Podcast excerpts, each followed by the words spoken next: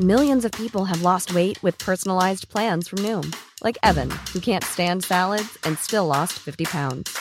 Salads, generally, for most people, are the easy button, right? For me, that wasn't an option.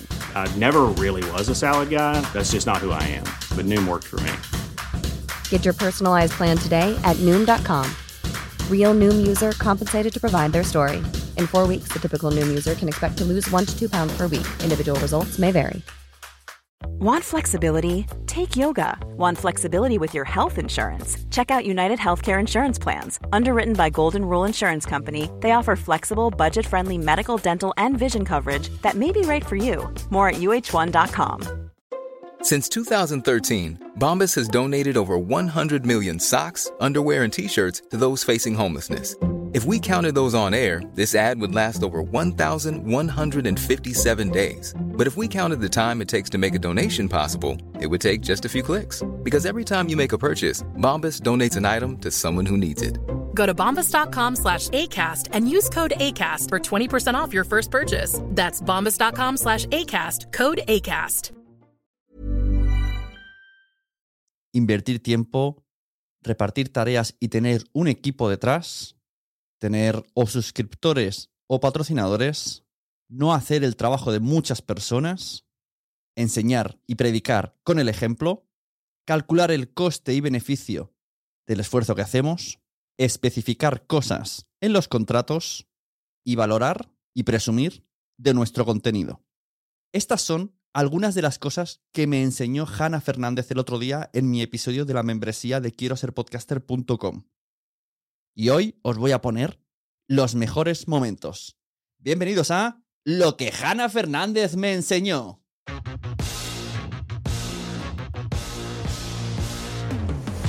Hola, soy Sune, la persona que te puede ayudar a tener o mejorar tu podcast con cualquiera de mis servicios. Entra en sunepod.com y los verás fácilmente.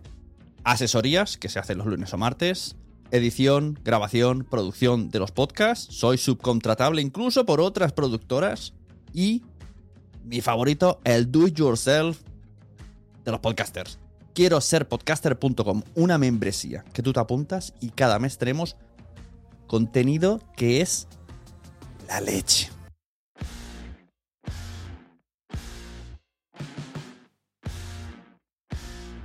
Como fue la leche que viniera Hanna Fernández el otro día a contarnos, pues lo que os voy a enseñar un poquito hoy en pequeñas dosis para, para que vayáis allí corriendo a escuchar la charla entera.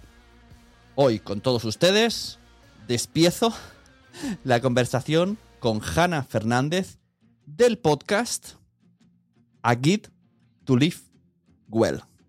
Lo he dicho bien, Hanna. Bienvenidas, bienvenidos a Quiero ser podcaster, el podcast. En enero voy a cumplir los cuatro años con el podcast. Eh, los dos primeros fueron pura fe, un acto de fe. y, los dos segundos han sido ya, pues bueno, de buen trato. Hanna Fernández, divulgadora experta en temas de descanso y sueño. Buscadla en su podcast, el podcast de Hanna o Aquí to Live Well, que siempre me sale mal este nombre.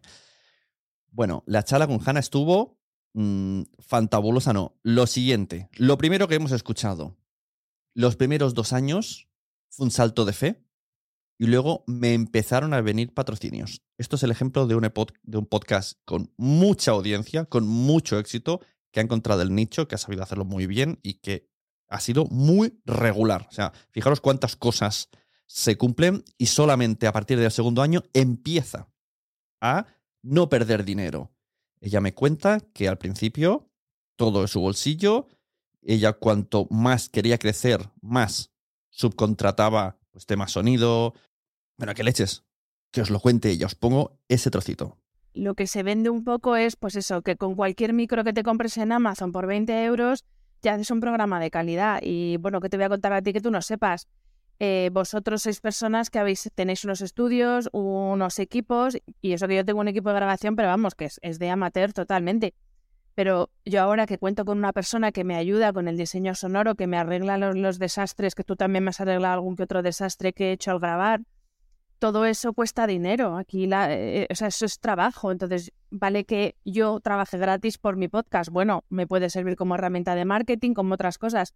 Pero lo que no puedo pedir es que los demás trabajen gratis. Y si quiero ir mejorando, ir subiendo el nivel, pues eso hay que pagarlo de alguna si manera. mejores contenidos, mejores invitados, que todo se haga mucho mejor, tienes que centrarte en lo que más sabes y te gusta hacer. Y no en pelearte con el audio, en pelearte con cosas.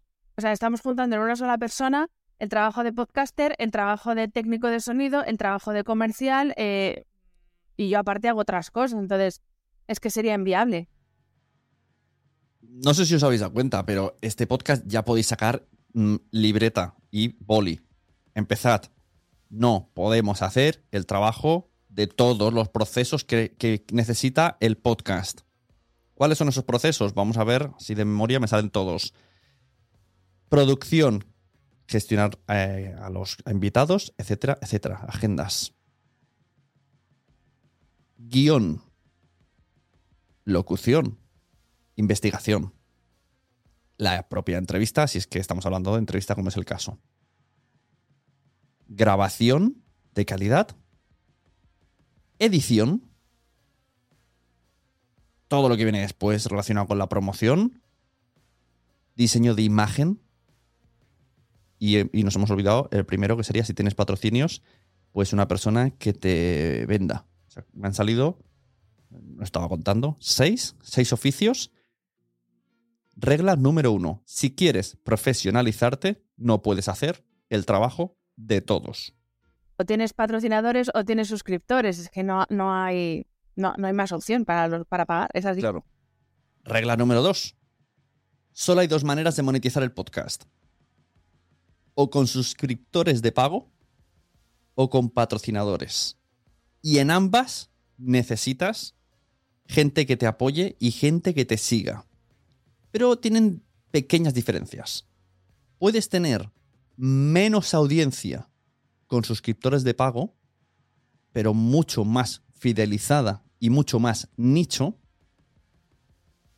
Y si tienes una audiencia más mm, gansa, más bestia, más aumentada, usando pues, desde YouTube hasta lo que te dé la gana, todos esos números te sirven para tener patrocinadores. Por otro lado, para tener suscriptores, solo, un pequeño porcentaje de tu audiencia se convertirá en suscriptores. Entonces sigues teniendo, sigues necesitando crecer para que ese porcentaje se pasen a la suscripción. Aprovecho para decir, quiero ser podcaster.com. Esta charla que estáis escuchando, eh, podéis escucharla en un podcast premium, verla en vídeo, podríais haber estado en directo. O sea, sois, si, si queréis convertiros, convertiros, ¿eh? Audiencia del podcast, os invito a convertiros a la membresía. Además, sentate ahora en la web que está de oferta hasta final de año. Cada episodio lleva su anuncio y por el momento se va a quedar ese anuncio en cada episodio por los siglos de los siglos. Sí que es verdad que hay existen plataformas y bueno, he estado ahí negociando con alguna que otra, pero no me acaba de convencer el sistema en que, pues como tú dices, tú tienes tu episodio y luego dices, vale, pues en el minuto uno me puedes insertar o una cuña de tu anunciante como las de la radio o una cuña que puedo locutar yo. Eso depende. Pero lo que pasa es que ya te digo, no he encontrado todavía una que me que me merezca la pena el trabajazo que hay que hacer de limpiar episodios, etcétera. Entonces yo ahora, por ahora, todos los episodios que hay con publicidad está la cuña y además que la grabo yo, la locuto yo, eh, la junto, la junta mi, mi técnico con las músicas y todo, y ahí se queda. Sa- ¿Sabes qué pasa? Que es que como yo, esto hemos ido aprendiendo todos, porque incluso las marcas y las agencias eh, hemos ido aprendiendo sobre la marcha. Y es verdad que yo nunca había pensado en que hay un archivo de, de episodios que pueden ser monetizables a posteriori, porque es verdad que, aunque en menor medida, la gente los escucha de forma desordenada. Hasta ahora no me lo había planteado. Eh, hasta ahora tampoco me había planteado en los contratos que firmo con las marcas eh, especificar que esa inserción yo garantizo que va a estar X tiempo. Habéis seguido apuntando, ¿no? Nos habla de varias cosas. De la importancia de elegir en qué plataforma pones el podcast. Si estás pensando tener el sistema de las publicidades. Tenemos Acast, tenemos Spreaker, tenemos Evox. Por ahora, estas tres son las únicas que te pueden meter anuncios de alguna manera que te reinviertan. Cada una funciona diferente, no es hoy el momento de explicarlo.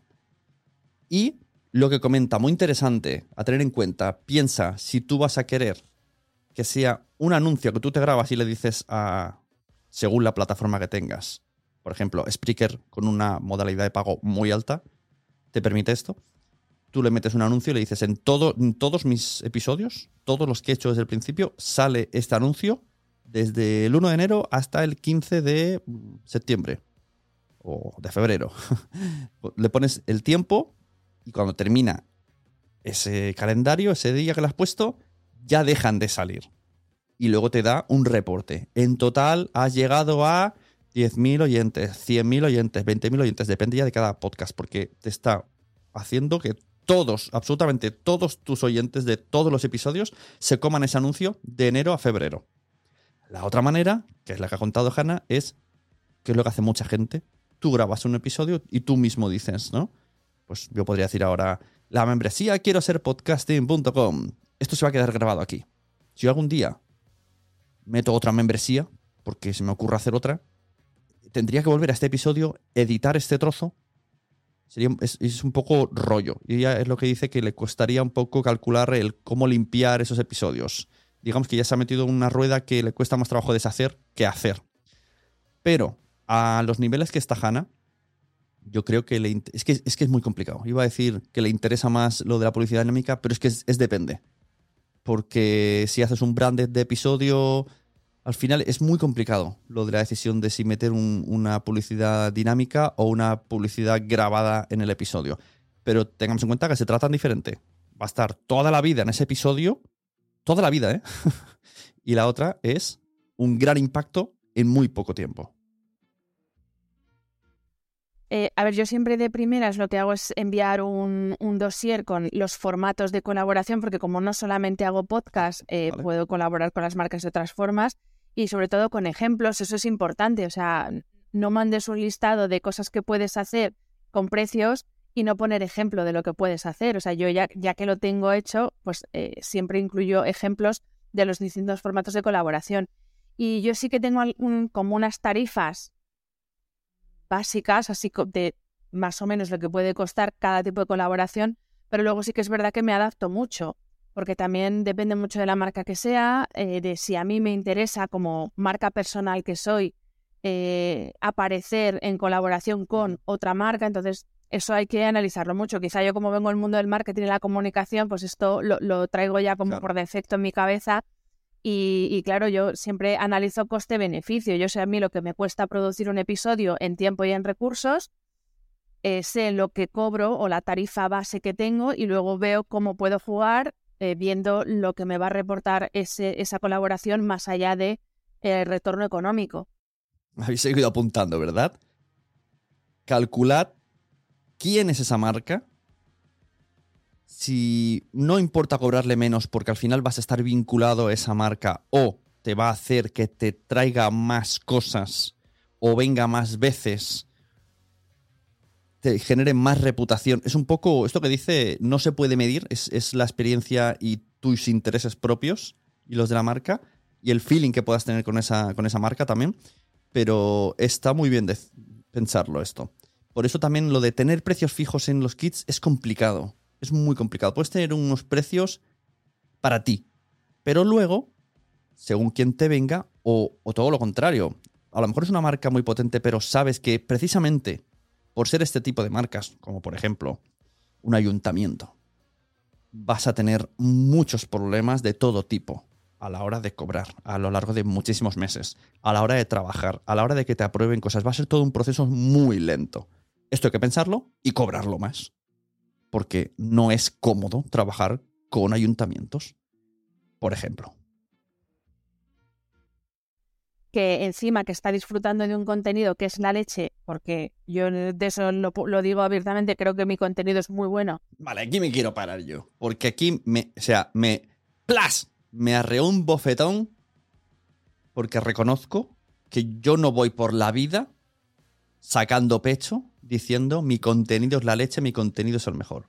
Yo esto no lo hago. Esto debe ser algún problema, eh, síndrome de impostor, ta, ta, ta, ta, porque analizándolo, pienso, ojalá existiera una membresía como la mía y no fuese mía, porque yo estaba apuntado.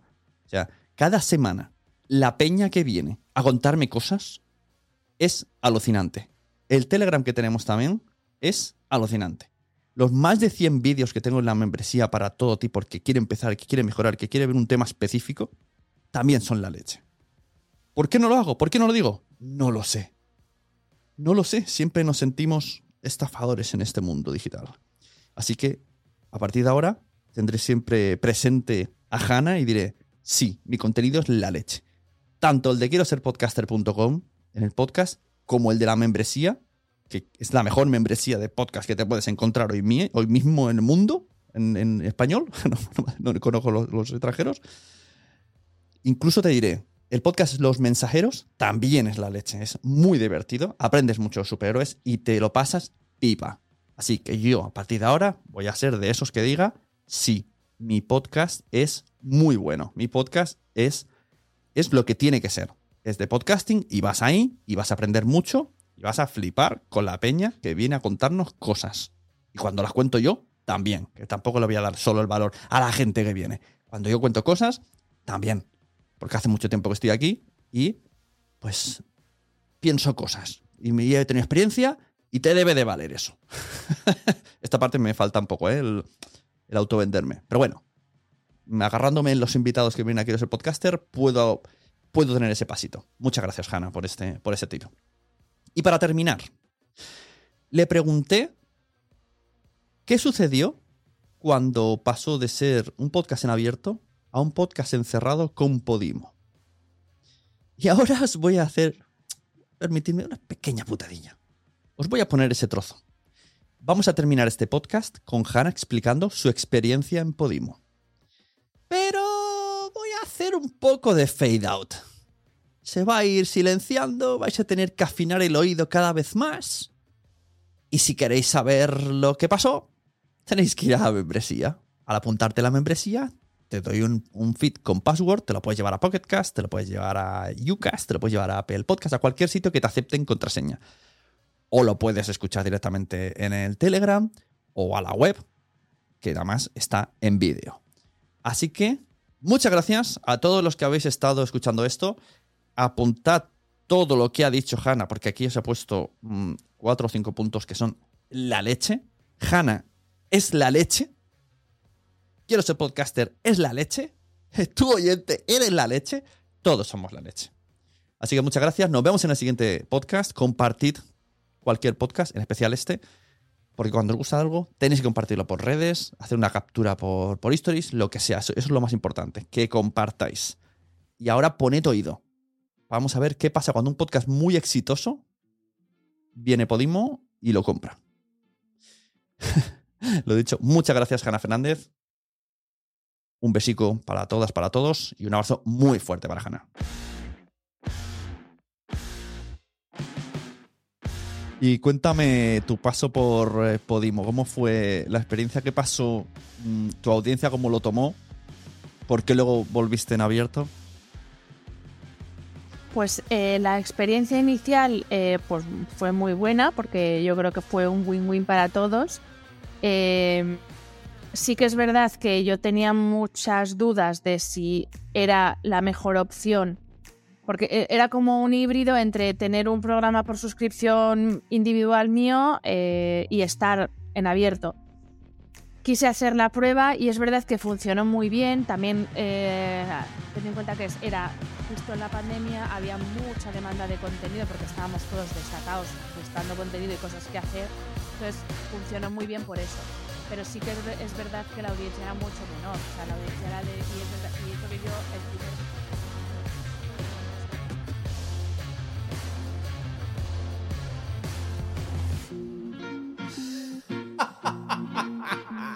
Si quieres oírlo, tendrás que ir a la membresía.